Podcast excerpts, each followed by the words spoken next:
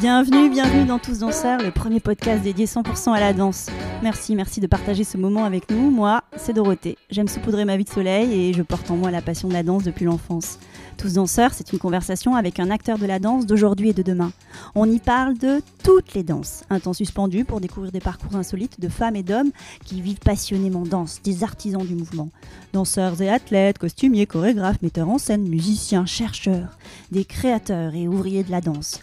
Dans l'ombre ou la lumière, ils sont tous en mouvement, tous artistes, tous danseurs. Le podcast est disponible sur de nombreuses plateformes, alors abonnez-vous pour ne pas manquer de nouvelles rencontres autour de la danse. Et surtout, n'oubliez pas de laisser un mot doux ou une note 5 étoiles sur iTunes ou Apple Podcast. Ah, j'oubliais, n'hésitez pas à m'écrire sur l'Instagram Tous Danseurs si vous avez des questions. Aujourd'hui, je vous propose une série de deux épisodes pour découvrir le ballet Preljoka Junior. Chaque année, le ballet Preljoka Junior forme une dizaine de danseurs apprentis. Les danseurs en voie de professionnalisation interprètent des pièces d'Angelin Préjocage et de l'artiste associé. Guillaume Siard, directeur de la pédagogie, raconte ses vies de danse au pavillon noir et le programme qu'il compose avec les équipes pour faire de ces nouvelles générations des artistes autonomes. On l'écoute avec joie. Bonjour Guillaume. Bonjour. On est là, dans le pavillon noir, à Aix-en-Provence. Oui, un bâtiment euh, voilà, dans lequel moi je suis euh, depuis, euh, depuis 2006, en fait, depuis l'inauguration, parce que ça fait 22 ans que je travaille avec Angelin, en fait. Donc j'ai vu le bâtiment se construire. on est venu danser même ici lorsqu'il n'y avait qu'un seul étage, là où il y a le théâtre. Puis après, ça s'est construit. Et puis un beau jour, voilà, de juillet 2006, on est monté pour la première fois tout en haut. Et on a découvert nos studios. C'était assez euh, magique. Tu as vu le ciel Oui. Depuis les hauteurs du studio Oui. Alors en fait, c'était assez étonnant parce que la première fois que je suis venu auditionner euh, pour Angelin, c'était en 99 et euh, donc c'était à la Cité du Livre dans des studios provisoires. Et moi, à ce moment-là, je travaillais au Ballet du Nord à Roubaix. On avait un grand studio, c'était un, un, grand, un grand CCN, en tout cas bien équipé. Et j'étais étonné, je me suis dit, mais le, grand ballet près le jocage, en fait, ils sont dans des algécos, des trucs complètement provisoire. Un mythe s'effondre. bah, je me suis dit, mais euh, comment ils font euh, Et puis en fait, euh, j'ai vu Angela arriver avec sa chemise, ses baskets, machin. et j'étais, voilà, je me suis dit, bah, c'était la première leçon, en fait. C'était la, la, modestie. Je me suis dit, ce mec, en fait, il pourrait créer dans un placard ou, ou, dans un, dans un, à l'Opéra de Paris. Et c'est toujours la même personne. Donc ça m'a conforté aussi dans l'idée que j'avais envie de travailler avec lui je me suis dit que ça c'était bien en fait, que le lieu euh, influait mais ne, ne, le changeait pas. Et puis bon, le pavillon noir c'était quand même plus de confort, ça a été quand même, voilà, pas être collé contre les murs quand on faisait un filage Roméo et Juliette, pouvoir tendre les bras sans toucher le mur, euh, c'était la seule différence en fait, euh, mais voilà, c'est tout. Et le démarrage de la collaboration? Il s'est construit autour de quoi? Tu allais faire quoi pour Angelin quand tu as passé tes premières auditions? Moi, j'étais danseur, donc bah je voulais danser dans la compagnie. En fait, j'avais vu Angelin dans le Cercle de Minuit en 1995. Et avant, j'avais vu à Lyon, parce que j'étais étudiant au Conservatoire de Lyon euh, dans les années 90, j'avais vu Roméo et Juliette, j'avais vu L'Arme Blanche par le ballet de Lyon. Et j'avais beaucoup aimé cette danse. Euh, et puis ensuite, j'ai vu à la télé et je me suis dit, tiens, voilà, intellectuellement, c'est quelqu'un de cultivé. J'aimais bien son phrasé, j'aimais bien sa pensée. Je trouvais que, voilà, euh, il y avait quelque chose. Je me suis dit, tiens, il y a quelque chose à partager avec lui. Une vibration pour l'homme, pour ce qu'il représentait. Oui, et puis sa pensée, son intellect, en fait. Parce que travailler avec un chorégraphe, faire une création avec un chorégraphe, c'est aussi euh, apprendre quelque chose. Euh, voilà, connaître sa pensée. Donc, c'est cet, engagement-là euh, me plaisait. Donc je suis venu auditionner. Il était à l'opposé de la chorégraphe avec qui je travaillais à l'époque à Roubaix. Et euh, j'étais assez fasciné. Donc euh, voilà, ça a mis un petit temps. Et puis en septembre 2001, j'ai commencé à Aix. j'ai passé, j'ai fait vraiment du nord au sud, de Roubaix à Aix-en-Provence. Pour être danseur-interprète dans la compagnie voilà, c'est ça. Ouais, j'ai passé, euh, j'avais un contrat de six mois, donc au début je, me suis dit bon, moi je vais rester six mois, et puis finalement euh, ça fait 22 ans, mais euh, j'ai été interprète dans la compagnie, j'ai donné très tôt des ateliers, des masterclass en tournée parce que la pédagogie m'intéressait beaucoup, beaucoup, beaucoup. On va parler de ça aujourd'hui essentiellement. on y arrive. Voilà, mais pardon, c'est- c'est long. Non, Voilà, mais je- c'est bien, c'est bien. Je trouve de, de, de rappeler la genèse, hein, tu vois, ton Et- histoire aussi. Et puis il y a aussi une connexion avec Nicole Saïd, qui était la directrice fondatrice de la compagnie avec Angelin, qui elle aussi avait envie de développer la pédagogie. Donc euh, j'ai aussi connecté avec euh, Nicole euh, sur ce développement pédagogique, la relation avec les publics. Donc c'est vraiment le binôme aussi qui m'a séduit, avec qui j'ai eu envie de travailler. Et donc ça, c'était chouette en fait, euh, parce que tout le monde m'avait dit, euh, Nicole Saïd, c'est une personnalité, euh, tu vas voir, hyper dure. Et, j'ai appris plein de choses aussi avec elle. Donc ensuite, je me suis investi dans les actions pédagogiques. Avec Nicole, on a travaillé sur la coopération internationale. Voilà, j'ai appris à aller dans plein de pays, à rencontrer des cultures, monter des projets de coopération, l'administration, la- enfin le côté administratif m'intéressait. J'ai appris à monter des budgets, monter des tournées. euh, voilà, je voulais être un peu. Angelin, il m'appelle l'homme orchestre, et euh, Nicole, elle m'appelle le couteau suisse. Et toi, comment tu as te présenter? Je sais pas. Qu'est-ce que tu mets à côté de Guillaume Siard? Bah, ah, j'ai cherché longtemps parce qu'en fait, euh, j'aime autant euh, la pédagogie que la chorégraphie, euh, que, que, voilà, que les, les choses très administratives. J'aime aussi rencontrer des politiques, j'aime négocier des budgets, euh, j'aime, être sur scène. voilà, je travaille aussi avec Macha Makeyev sur des mises en scène de théâtre.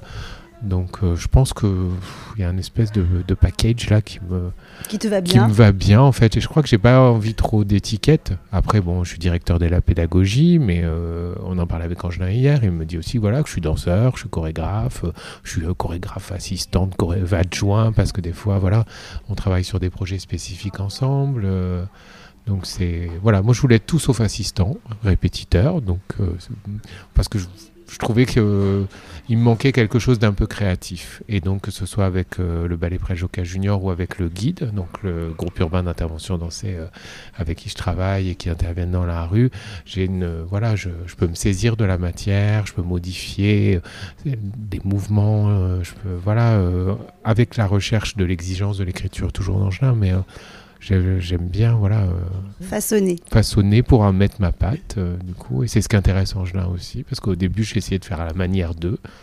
Et lui, euh, il y a une dizaine, quinzaine d'années, il me disait Non, non, mais moi, euh, je veux savoir ce que toi tu fais.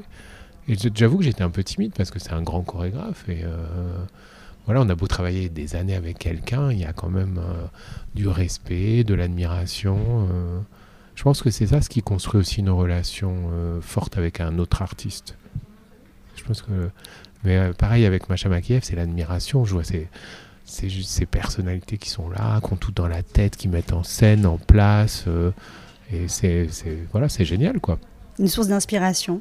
Mais exactement. Mais de toute façon, je pense que pour être un pédagogue, enfin la pédagogie, c'est ça en fait. C'est faut être inspiré, faut être inspiré pour inspirer les autres. Et euh, moi, j'avais une prof de danse contemporaine à Lyon qui a dansé avec Angelin chez Karine Weiner, que j'ai eu seulement une année. Et elle m'a tellement inspiré que quand j'ai décidé de- d'enseigner, d'aller vers la pédagogie, euh, il y avait une formation euh, pour le certificat d'aptitude aux fonctions de professeur de danse, un diplôme pour les conservatoires. Et du coup, j'ai tout de suite pensé à elle. Je l'ai appelée. je lui ai dit, ah voilà, je voudrais que. C'est Michel Mingoil. Et je, lui ai dit, je voudrais que tu sois ma, tutrice voilà, pendant un an. Elle me dit, mais tu sais, je t'ai eu qu'une année hein, en tant qu'étudiant. Et c'est là où je me suis dit, mais en fait, on marque les gens, L'empreinte. l'empreinte, et puis la responsabilité qu'on a aussi en tant qu'enseignant, en tant que pédagogue. Ça veut dire qu'on peut marquer quelqu'un à vie de cette façon, positivement, mais aussi négativement. Et je me suis dit, euh, j'ai toujours pensé à ça aussi dans les actions de sensibilisation, de se dire, euh, tu vas en milieu scolaire, ils vont peut-être danser une seule fois dans leur vie, c'est avec toi, et autant tu les dégoûtes à vie, ou tu leur donnes en- envie de pratiquer, d'aller euh, voilà, au spectacle. Donc euh, je pensais à ça chaque matin, notamment dans les collèges à 8 heures, là, quand c'est dur et qu'ils n'ont pas envie de danser. J'ai fait ça aussi euh, dans des lycées professionnels avec des menuisiers, des maçons et tout. Et on s'est éclaté, je pense, parce que j'avais ça en tête tout le temps. On va développer hein, cette casquette de pédagogue. Mais j'ai quand même envie d'aller à la source. Pourquoi la danse? Pour être un bon pédagogue, tu le dis, il faut être inspiré. Ouais. Et donc j'imagine qu'il y a un amour profond pour la danse. Pourquoi la danse est dans ta vie? Euh, en fait, j'avais une- quand j'avais 4 ans, j'avais une copine euh, qui allait, avec qui je faisais tout depuis l'âge de 3 mois et qui allait un jour, elle allait à la danse. Donc moi j'ai dit à ma mère, euh, moi aussi je veux aller à la danse. Du coup, euh, ma mère m'a dit, ma, mère été enseignante, mon père travaillait dans le vin, nous la danse, pff, on savait pas trop euh, voilà, ce que c'était. Et euh, bah, voilà, on m'a dit bah, si tu veux, un petit garçon de 4 ans qui va à la danse, il n'y avait que des filles. euh, premier cours, j'étais enthousiaste, et, puis l'année enthousiaste. le spectacle, ma mère était choquée. Comme la prof elle avait, jamais eu de petit garçon, elle m'avait mis un juste au corps comme les filles. Moi, ravi. Ma mère me dit en septembre l'année d'après, bon, t'arrêtes bien sûr et tout. Moi, je dis non, non, je continue. Donc, et puis j'ai continué. Et puis voilà. Puis à l'âge de 8 ans, euh, j'ai eu envie. J'ai dit à mes parents, bon bah voilà, maintenant je veux être danseur professionnel et euh, chorégraphe et prof de danse à 8 ans. C'était clair. Mais c'était l'espace que te permettait la danse. C'était quoi? Qu'est-ce que tu y trouvais dans cet espace de la danse? Bah, je m'y trouvais tout simplement. J'avais l'impression que c'était à moi. J'avais l'impression d'inventer des mouvements. euh, j'ai découvert après qu'ils, qu'ils exi- qu'ils- ces mouvements existaient déjà. Donc j'ai inventé le grand jeté. Donc je, je je me suis dit dans ma chambre qu'on pouvait courir et faire le grand écart en l'air. Et donc j'avais eu l'impression d'avoir une révélation et d'inventer des nouveaux pas. Donc je pense que ça existait depuis hyper longtemps. Donc j'ai inventé des pas incroyables que j'ai découverts après au fur et à mesure de mes cours de danse classique. Et puis euh, voilà, je voulais être danseur. Après classique contemporain, ça m'importait peu en fait. Euh, Et Ça représentait quoi pour toi être danseur? Ça voulait dire quoi être danseur? Bah, je pense que ça vous. J'étais un enfant très timide en fait, donc ça, en fait ça, ça me permettait de m'exprimer, de vibrer, de ressentir des choses profondes sans le dire. Voilà, j'étais pas capable comme là, on se regarde dans les yeux. Je pense pendant voilà, j'étais, je regardais toujours par terre. J'étais, c'était très bizarre d'ailleurs de vouloir aller sur scène, de vouloir danser et en même temps d'être ultra timide. euh, C'était, c'était voilà, je sais pas, c'était étrange. Mais en tout cas, ça, ouais, ça, euh, ça représente. En fait, j'avais l'impression que ça me représentait en fait. euh, c'était comme ça en fait, sans explication. Comme les gens qui seraient touchés par la grâce, euh, je sais pas, d'une religion et, et, qui. Voilà, il y a quelque chose d'inexplicable. Je pense que ça a toujours fait partie de ma vie. euh, J'aimais le mouvement. À l'âge de deux ans, je regardais euh, Nadia Comaneci aux Jeux Olympiques de 1976. Mes parents me racontaient. J'étais avec une petite chaise devant la télé. Je pense que j'aimais le mouvement, la performance. J'ai pensé à ça, le- parce que Angelin, il y a cette his- histoire de performance, c'est pas gymnique du tout, mais il y a quelque chose de très clair, de très précis. euh, Je ne sais pas si dans l'inconscient, il y a quelque chose qui s'est marqué de Nadia Comaneci jusqu'à Le travail du corps jusqu'après le jocage. Ouais, euh, ce qu'Angelin dit, la lisibilité. Angelin, il dit toujours, euh, quand il y a un mouvement, que ce soit un assistant danseur, que- il dit souvent, euh, ça, c'est pas clair. Comme une pensée qui serait pas claire. euh, et, euh, et du coup, clair dans aussi euh, l'idée d'être lisible. Voilà. Est-ce que ça te permet la danse, tu penses, d'être lisible? Oui, d'être. ouais, ça me permet. Mais j'aime bien ce côté très euh, personnel. En fait, c'est un plaisir personnel que tu partages. En fait, je crois que ça, ça c'est ça. Et j'arrive maintenant à le faire en faisant soit des chorégraphies ou soit en, en utilisant les chorégraphies d'Angelin. C'est très étrange en fait, se dire qu'avec la mat- une matière et d'autres corps, tu arrives à avoir la même sensation que lorsque toi tu danses. Et je pensais pas que c'était ça être chorégraphe. D'être traversé par le mouvement des autres, finalement. Oui, et que le mouvement des autres euh, traverse le public qui le regarde. Mm. Du coup, au début, je me sentais, quand arrêté de danser, je me sentais un peu extérieur à ça. J'ai l'impression que tu faisais des choses, mais je sais pas. Et du coup, je suis rentré un peu dans, dans cette histoire. Et quand, par exemple, si, quand je fais un programme avec le guide, donc un programme de 30 minutes, d'extraits de pièces différentes, d'époques différentes d'Angelin, et que je le lis, j'ai l'impression de construire quelque chose que j'aurais pu danser tout seul. Et quand je les regarde, j'ai l'impression de danser. euh, c'est très, ouais, ouais, c'est bizarre parce que j'ai pas 90 ans donc je pourrais le danser. euh, donc euh, j'ai 49 ans, euh, je suis encore en forme. Bon, je sais pas si je pourrais faire ça trois fois parce que c'est dur quand même dans la rue du près le jocage. Mais en tout cas, je me dis pas, tiens, j'arrive plus à faire ça. C'est même pas le sujet en fait. Et je trouve ça assez fort quand même. Et alors, tu dois être convaincu quand même des aptitudes que permet la danse pour être aussi dans la pédagogie. Ça permet de développer quoi la danse comme aptitude de- sur les, les compétences personnelles, les compétences techniques, Ouais, et puis la relation aux autres. la aussi, relation aux autres, au monde. En ouais. fait, la Mm. relation au monde. euh, voilà, un artiste. euh, J'aime bien Angelin. Il y a une interview, euh, il y a un film de Florence Plataré où il est sur le toit d'ailleurs du pavillon noir. Il ouvre les bras, il est magnifique. et Il y a un drone qui passe, on entend sa voix. Et il lui dit être chorégraphe, c'est ma manière euh, à, moi d'être au monde. Ou, euh, enfin, c'est quelque chose comme ça. Le- la phrase est plus belle que ça. Et euh, je trouve que ça, ouais, c'est ça quand même la danse. euh, ça permet de se réaliser, de trouver sa place, d'apporter quelque chose. Je me disais pendant le Covid, on parlait d'artistes essentiels, non essentiels, tout ça. Et moi, je sais pas, je me suis jamais senti non essentiel ou essentiel.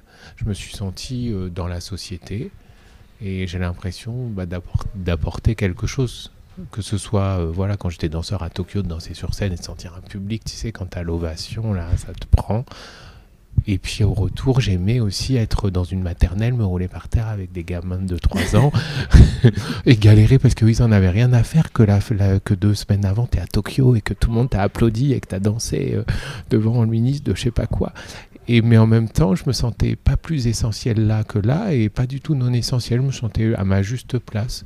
Et euh, la danse, en fait, moi, ça, ça me permet d'être euh, un peu citoyen du monde. Il y en a qui n'aiment pas cette expression, mais en fait, je me sens juste euh, habitant de cette planète. Ça, ça me permet de voyager ça me permet de dormir au Hilton à Tokyo ou par terre à Bamako. Enfin, du coup, ça me permet aussi d'être juste une personne et pas d'être une personne sociale. Euh, tu vois, euh, du coup, euh, ça, ça m'a plu en fait. Ça m'a permis d'être juste bien sur tous les continents, prêt à partager, à recevoir. En Afrique, j'ai pris des cours de danse traditionnelle avec les élèves que j'avais toute la journée en, atelier, enfin des, les élèves danseurs professionnels. Mais du coup, de partager des choses par la danse, connivence, complicité.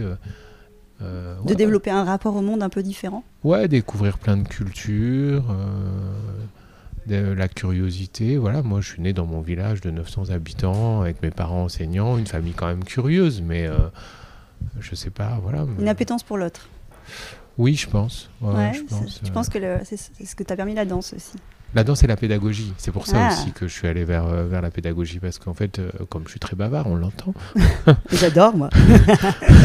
en fait, le truc, c'est que quand on dansait, on faisait plein de spectacles par an, avec le ballet, les tournées et tout. Mais euh, moi, j'avais envie de rencontrer les gens qui venaient nous voir. C'est aussi pour ça que je suis entré en pédagogie. Alors justement, développons cette casquette.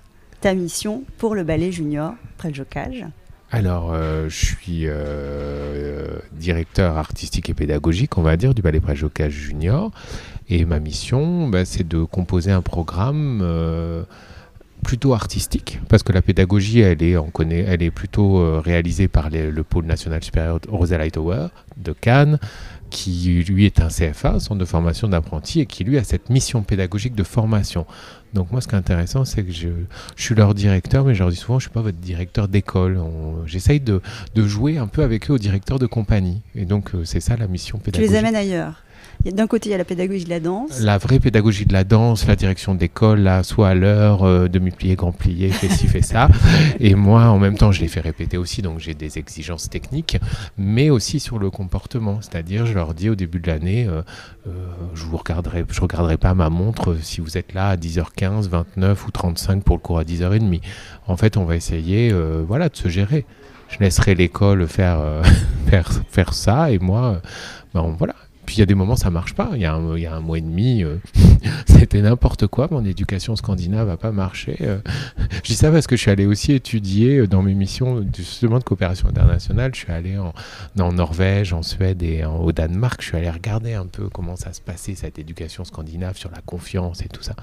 Et quand je suis revenu, bah, du coup c'est là en plus où ça a pété dans tous les sens. Mes essais, mais je leur parle de ça en fait. Je leur dis que en tant que pédagogue, j'ai envie d'apprendre des choses et notamment ça en fait parce que c'est une génération euh, différente de la mienne, on a 30 ans d'écart, euh, en même temps je ne suis pas leurs parents, euh, et donc je leur dis, bah, je cherche avec vous quelle relation de confiance on peut avoir, comment je peux vous aider sans vous fliquer, voilà, au-delà du programme pédagogique artistique, je cherche ça, et puis d'en faire des artistes bah, qui vont être capables de s'intégrer soit dans une compagnie comme celle d'Angelin avec 30 danseurs, soit aussi dans des projets plus singuliers. Euh, il y a Larry, un des danseurs, à qui j'ai proposé de faire un solo sur la question du genre. C'est un peu bateau aujourd'hui de parler de ça, mais en même temps, il, lui, se questionne là-dessus. Donc on a ouvert un espace avec ça. Et euh, j'ai l'impression que mon rôle pédagogique dans, cette affaire-là, c'est de, de les pousser aussi dans, dans, dans, dans des choses euh, voilà, dans lesquelles ils vont se révéler. Euh, je pense qu'il a un potentiel artistique de chorégraphe.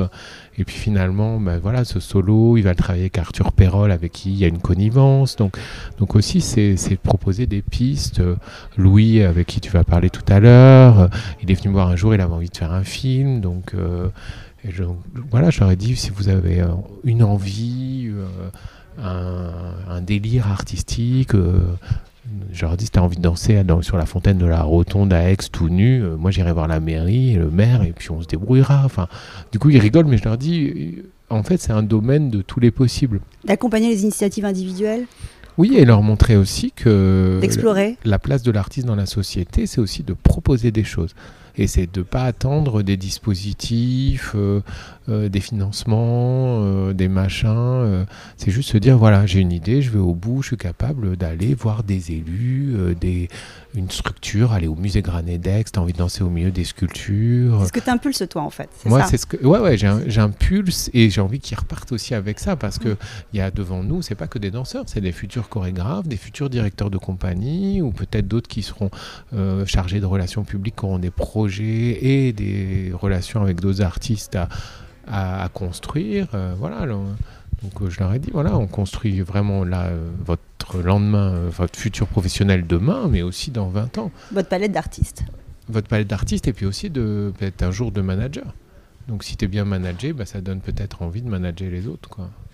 Et qu'est-ce qui est important pour toi dans cette phase de transmission là que tu c'est la rencontre en fait. C'est la rencontre, la connexion à une génération qui n'est pas la tienne. Euh, c'est la... Le plus important, c'est la justesse. C'est d'être juste avec eux tout le temps. En fait, euh, d'être là quand ils ont besoin, d'être euh, pas là quand ils ont besoin d'être tranquilles et d'avancer je pense que c'est ouais, ça c'est le plus important pour moi. Donc toi tu es un soutien, mais qu'est-ce que tu euh, est-ce que tu les contrôles aussi sur certains aspects ou euh, Oui, je les contrôle, oui, bien sûr. Il n'y a pas que la pédagogie scandinave. non, non, non, non, non, non, je les, non, non, je les contrôle. Euh. Oui, il y a des moments où bah, euh, c'est obligé, on contrôle l'évolution, ou même eux, il y a des moments ils sont pas distribués, euh, donc ils me disent mais alors on m'a rien dit, qu'est-ce qui se passe euh? Je leur dis voilà, ben là on est en phase d'observation, on sait pas, on regarde. Je, leur montre aussi, ça c'est ce que j'ai appris d'Angelin, Angelin il laisse beaucoup les gens avancer, il dit rien, ça peut durer six mois, un an, deux ans, trois ans, et puis tout à coup ça marche et on évolue. Et je leur dis, bah voilà, si vous voulez rentrer par exemple au ballet près le jocage, j'essaye pas de faire comme Angelin, mais en tout cas j'essaye de les mettre dans cette pensée c'est-à-dire que d'autonomie en fait. Donc je en fait je contrôle euh, et j'accompagne sur cette autonomie. Ça fait la spécificité du ballet junior près le jocage, ça c'est de, de, de, développer des petits entrepreneurs de la danse, c'est un peu ça ton idée? Euh, ne, Je sais pas, des autres. Non, des gens, euh, non, des artistes qui sont connectés à la société, qui ont des idées, des envies, qui ont une autonomie et euh, et qui n'attendent pas après les autres euh, voilà, pour avancer, en fait. Et, comme, et cet état d'esprit, cette prédisposition, tu la transmets, tu la véhicules comment, en fait, auprès de tes élèves? Bah, enfin, danseur apprenti, on va dire. Danseur apprenti, ouais. Mieux, Ouais, parce qu'ils sont, ils sont même, ouais, ouais, ils ont un statut même d'étudiant, mais mm. pas chez nous en mm. plus, donc. Euh, bah, dans la façon de composer le programme, tu vois, dans la progression. Euh, ils arrivent au début de l'année en septembre, ils apprennent euh, des extraits du lac, euh, on les met dans la matière d'Angelin. Ensuite, avec Dany Lévesque, ils ont appris Personne n'épouse les méduses. Donc ils ont dansé sur scène cette pièce de 1999 d'Angelin. Ensuite, bah, vient plus tard la création d'Arthur. Donc dans la façon de composer leur saison, en fait, c'est il y a quelque chose comme ça qui est en filigrane et qui est, je fais pas de la, euh, la, pédagogie fondamentale avec eux, en fait. Je laisse voilà, irriguer les choses. Je crée des rencontres. Par exemple, l'année dernière, euh, il y a Michel Kéléménis qui cherchait un danseur. de clap. De clap, voilà, pour une création. Et puis il m'a dit ah, Est-ce que dans tes jeunes, il y a quelqu'un? Et puis bah, j'ai un peu sauté sur l'occasion. Je lui ai dit ah, bah, J'aimerais bien que tu viennes donner un atelier à mes danseurs pour qu'il y ait une rencontre. Il y en avait un, j'étais sûr que ça allait bien se passer, ça s'est passé, donc ça c'est cool. Mais j'avais pas juste envie de trouver du travail à Mathéo, j'avais aussi envie de qu'ils trouvent eux, euh, en tout cas créer un, espace de rencontre avec un chorégraphe. Et puis il y avait ceux euh, qui n'étaient pas du tout intéressés, qui étaient à fond que moi j'irais chez Angelin. Et ça a été l'occasion aussi de leur dire, mais euh, ça se voit trop que vous n'êtes pas du tout intéressé par une proposition extérieure. Donc ça, ça a été important de le débriefer. De... Bah oui, parce qu'en tant que danseur, on danse pas toujours euh, ce qu'on a envie de danser. Moi, au Ballet du Nord, j'ai dansé des trucs. Au début, je voyais le chorégraphe arriver, je me disais, c'est quoi ce truc? Et puis finalement, tu es sur scène et tu as un kiff euh, énorme. Et euh, voilà, donc je leur parle de ça aussi. Et cette jeune génération, elle a besoin de quoi? Tu dis qu'il faut les nourrir Tu vois l'évolution aussi, j'imagine. Oui, elle est euh, moins scolaire que celle d'il y a de 2015. Mhm. Mais moi aussi, je suis moins directeur d'école que 2015 en fait. C'est on évolue. Euh, après, je la trouve, euh, je la trouve plus créative. J'ai l'impression que les réseaux sociaux leur, les obligent à rentrer beaucoup plus dans la créativité. Par exemple, le- en 2015, il n'y avait pas d'Instagram, je pense pas. Et euh, je trouve que depuis, par exemple, qu'il y a ces réseaux sociaux d'Instagram, de TikTok, ça oblige à être beaucoup plus créatif, euh, beaucoup moins photo posturale, et euh, comme ils sont tout le temps là-dessus. Et je trouve que quelque part, ça les nourrit. Ça ça, j'ai l'impression que c'est un peu leur culture. Et j'en ai parlé avec Arthur Perrol. Je dis ça parce que, comme on dit, ouais, ils sont tout le temps sur leur téléphone, machin et tout. Mais je, pense quand même qu'ils prennent plein de choses de ça. Enfin, ils, lisent beaucoup, pas comme nous. Enfin, moi, je sais pas, je lis trois romans par semaine, mais parce que je sais pas, c'est, peut-être une autre génération, j'en sais rien. Peut-être que à, à 50 ans, euh, 49 ans, ils, ils liront beaucoup. Enfin, après, on a des phases dans la vie. Donc, je me dis de pas pas leur en vouloir d'être différents de nous et d'être inspirés différemment. Je pense que. Et du coup, euh, je sais plus pourquoi je disais ça. Non, non, mais en tout cas, ce qu'il est, moi, j'ai l'impression que je les trouve plus créatifs. Donc ils sont combien? Ils sont 12. Ils sont 12 Mes phrases sont trop longues. Non, non, et chaque année, vous recrutez. Il y a, il y a des sélections pour Il y a une audition. Cette année, on a eu euh, Elle deux- vient de se dérouler d'ailleurs, l'audition, Ouais, c'était au mois de mars. au mois de mars, Mhm. 285 candidats, euh, deux jours de sélection, euh, un peu dur, en même temps, enfin un peu dur. Parce que oui, il faut sélectionner. euh, il passe par groupe de 60 le premier jour, et puis à la fin, d'une au bout d'une heure, on n'en garde que 10 ou 12. Et puis voilà, on sélectionne de sélection en sélection. Et il y a des aptitudes euh, physiques, artistiques qu'il faut avoir pour intégrer le ballet junior. Technique. euh, Technique, bien sûr, j'imagine. Ouais. Ça me paraît tellement évident, ça. Oui, mais bon, dans l'audition, Ah. tout le monde n'a pas le même niveau technique ou la même exigence technique. Mais après, euh, c'est les personnalités. Là, c'est ce que tu vas voir avec Arthur Perrol, en fait. Ils ont des personnalités euh, tellement différentes. On dirait une compagnie des années 80. En plus, ils sont habillés un peu en vert, basket, machin. On dirait un truc un peu des années 80. Ils euh, avec eux aussi, c'est marrant, en fait. Et, et, euh, ils sont un peu fascinés par les années 80. Alors que moi, c'est, euh, ce sont mes années collège. Je trouvais ça moche. si je, Le sac chippy, tout ça. voilà, mais, en même temps- mais quand je les vois, j'ai la- bah, c'est cool, ça me rajeunit. non, non, mais, euh, mais en tout cas, c'est la personnalité en fait. Ouais. Et ouais, ouais, je trouve que. Mais c'est fou. Par contre, ce qu'on observe dans les auditions, c'est toujours ce... la différence entre les filles et les garçons sur le fait d'être à l'aise. Euh, Il y a un truc culturel euh, qu'on n'arrive pas à dépasser en fait. C'est-à-dire que les hommes, euh, qu'ils soient jeunes ou plus âgés, sont toujours plus à l'aise que les femmes. et ça, je trouve ça. Par contre, ça, ça ça me peine un peu. Parce que du coup, quand on faisait le bilan de l'audition avec les autres assistants, me disais, mais ouais, mais les filles, elles ont moins de personnalité. Mais non, mais les filles, elles sont plus. Enfin, elles sont encore euh, trop appliquées, euh, vouloir faire bien. Les mecs, ils s'en foutent, ils balancent tout de toute façon. hein. mais euh, comme si la place de nos, des hommes dans notre société, elle- ça, ça, ça n'évolue pas, ça bute. hein. On parle de voilà de binaire, non binaire, machin, genre, tout. Ça c'est chouette, mais je trouve que. Il y a encore des choses qui bougent pas. Et, et ouais, et ça par contre, je trouve que c'est un, un constat. euh, c'est fou quoi. les Et le rapport au corps, est-ce qu'il est différent? Toi, tu regardes Hmm, différemment les, cache- corps, les corps Oui, moi je regarde que- différemment, Ouais. ouais. Bah, quand tu vieillis et que tu travailles avec des jeunes, tu regardes différemment. Déjà, tu regardes le. Enfin, moi qui étais danseur, euh, je regarde le mien euh, s'affaisser. Pas s'affaisser, mais euh, vieillir, quoi. Du coup. euh, Mais bon, ça me dynamise aussi. Je, je pense que voilà, je me sens pas d'âge, donc ça c'est cool. Mais après, le rapport au corps. Non, ce, que, ce, ce qui est dur aussi, c'est que je trouve que le rapport au corps, euh, on cache le corps. Même je vois dans les projets scolaires, si on reparle pédagogie, euh, la nudité ou l'évocation de la sexualité. On a fait euh, pareil, on est retourné euh, 25 ans en arrière, quoi. Et encore non, il y a 25 ans on le faisait, mais peut-être qu'on n'amenait pas des scolaires au spectacle.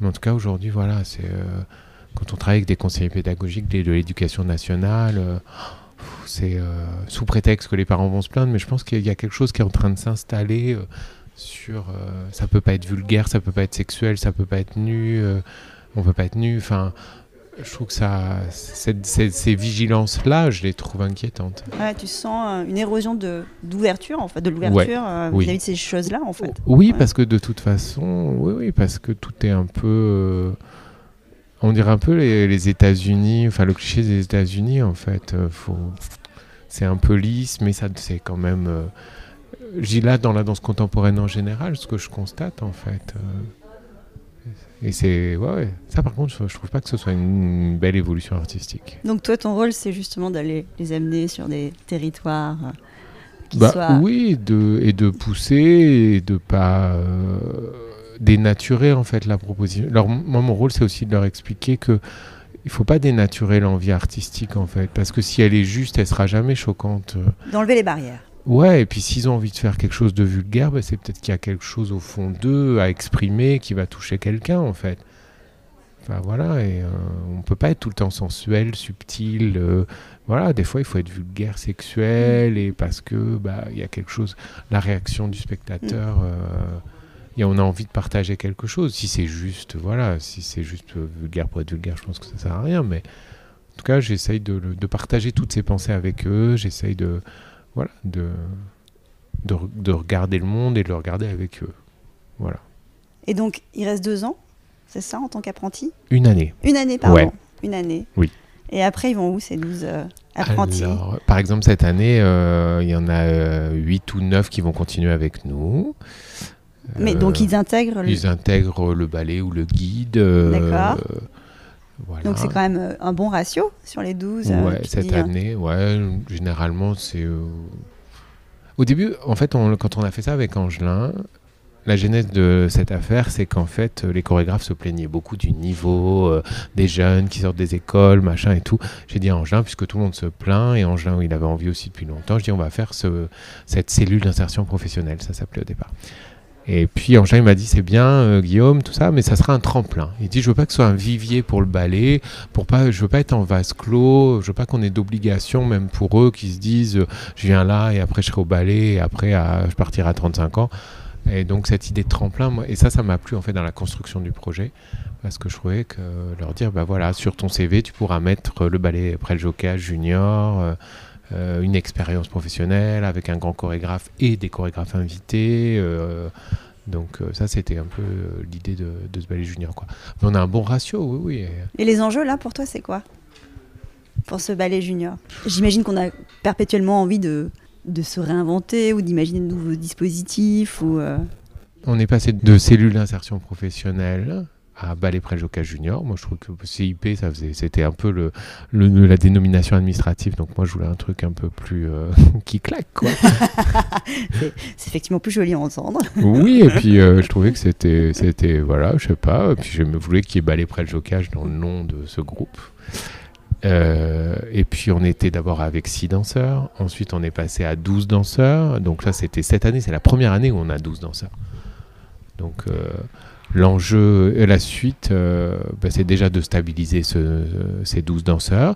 Et je suis en train de construire en fait une coopération avec, euh, donc avec euh, ah, la Norvège, la Suède, le Danemark, euh, je vais essayer aussi avec la Pologne, en tout cas l'Italie, l'Espagne, une coopération européenne sur l'apprentissage et les jeunes ballets. Et on va créer une rencontre de jeunes ballets en mars 2024 ici à Aix, au pavillon noir, euh, où vont venir euh, voilà, plusieurs écoles supérieures. Et, et donc euh, voilà, de s'inscrire dans ce réseau et des jeunes ballets attachés aux compagnies et des jeunes ballets euh, rattachés aux écoles supérieures.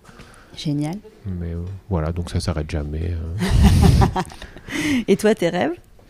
Mes rêves, euh, bah, pff, j'ai pas trop le temps de rêver en fait, euh, parce que ça a dépassé un peu mes rêves de mes 8 ans, tout ça. C'est-à-dire entre le cours de danse que je donnais dans, ma chambre à mes élèves imaginaires et la chorégraphie que je faisais et euh, ma cassette de, de Chopin usée par mes samedis après-midi à user la moquette de ma chambre, je sais pas, là je, là je me laisse porter en fait, j'avoue que mes rêves c'est Et une vie de danse, dédiée à la danse, une vie pleine de quoi? Bah de, bah de, de bonheur en fait, de passion. Angelin il m'appelle la passion par exemple parce que bah parce que, ouais une vie de danse c'est ça, c'est une vie où on est passionné et puis il y a beaucoup de retours en fait donc euh, voilà, mes rêves. euh, Non, plus tard, je sais pas, je. Je, je, je sais pas, euh, je voudrais continuer comme ça, en fait. Cet équilibre artistique et pédagogique. On continue aussi à travailler avec des comédiens. L'année prochaine, on va monter Donjon avec Macha Makayev. Enfin, je dis on, elle va monter, moi je vais faire la chorégraphie, quoi. Mais, euh, j'aime bien euh, cette idée, voilà, de toujours aller sur des plateaux, euh, travailler. Et puis, ouais, ça me plaît, quoi. Mes rêves, ouais, c'est ça, c'est d'être euh, en jogging, même à 60 ans, au bureau, euh, et puis d'aller au répète. Non, mais en fait, c'est un peu le rêve. Quand j'étais enfant, je me disais, mon rêve, c'était d'avoir un studio de danse euh, dans la maison. Mais là, c'est un peu. Il y en a plein, il y en a combien un- 4 ou 5 c'est un peu ma maison, mais ce que j'aime bien, c'est que Sophie aussi, qui est responsable de la communication, euh, elle me dit c'est ma compagnie en fait. Donc euh, c'est ce que je trouve chouette avec Angelin, c'est qu'en fait on est tous chez nous, Ch- chacun à notre endroit. Donc en fait, euh, et on peut laisser libre cours à nos rêves ou à nos imaginations. Ça c'est euh, donc euh, finalement je rêve moins. Enfin c'est pas que je rêve moins, mais euh, ça vient quoi. En fait j'ai compris aussi peut-être que c'est une histoire qui vient avec une, une certaine maturité que bah, les choses arrivent et de les prendre. Enfin, moi j'ai dit je voulais jamais être répétiteur, je vais répéter des danseurs, je savais pas si je serais chorégraphe, pas chorégraphe finalement. Les choses viennent en fait. Euh, donc ouais, y a peut-être que je pense que tu rêves quand tu es ado, c'est le c'est le, le film d'Arthur Perrol là, qui est hyper touchant. Et puis peut-être qu'après adulte, bah, voilà, tu te laisses porter. euh, voilà. Quand j'étais ado, je me disais, ou euh, étudiant, je me disais, au-delà de la danse, je voulais avoir une voiture, un appartement, tout ça. mais maintenant que j'ai un appartement, une voiture, des fois je suis dans ma voiture, je me dis, bon, c'est bien mon gars, mais maintenant, qu'est-ce que, qu'est-ce que tu fais Euh, Donc euh, je fais du yoga aussi, euh, je donne des cours de yoga, je, pour aussi continuer à rencontrer des gens. dans mon village, dans la Drôme de 400 habitants, j'ai des cours de yoga le dimanche. Donc ouais, je crois que mon rêve, c'est de continuer à rencontrer tout le temps des gens. Voilà.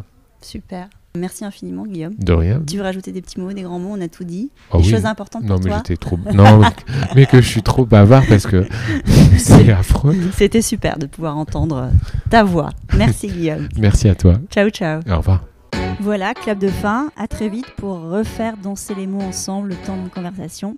Merci d'avoir passé ce moment avec nous. Et n'oubliez pas, nous sommes tous danseurs. Le podcast est disponible sur de nombreuses plateformes, alors abonnez-vous pour ne pas manquer de nouvelles rencontres autour de la danse. Et surtout, n'oubliez pas de laisser un doux ou une note 5 étoiles sur iTunes ou Apple Podcast. Ah, j'oubliais, n'hésitez pas à m'écrire sur l'Instagram Tous Danseurs si vous avez des questions.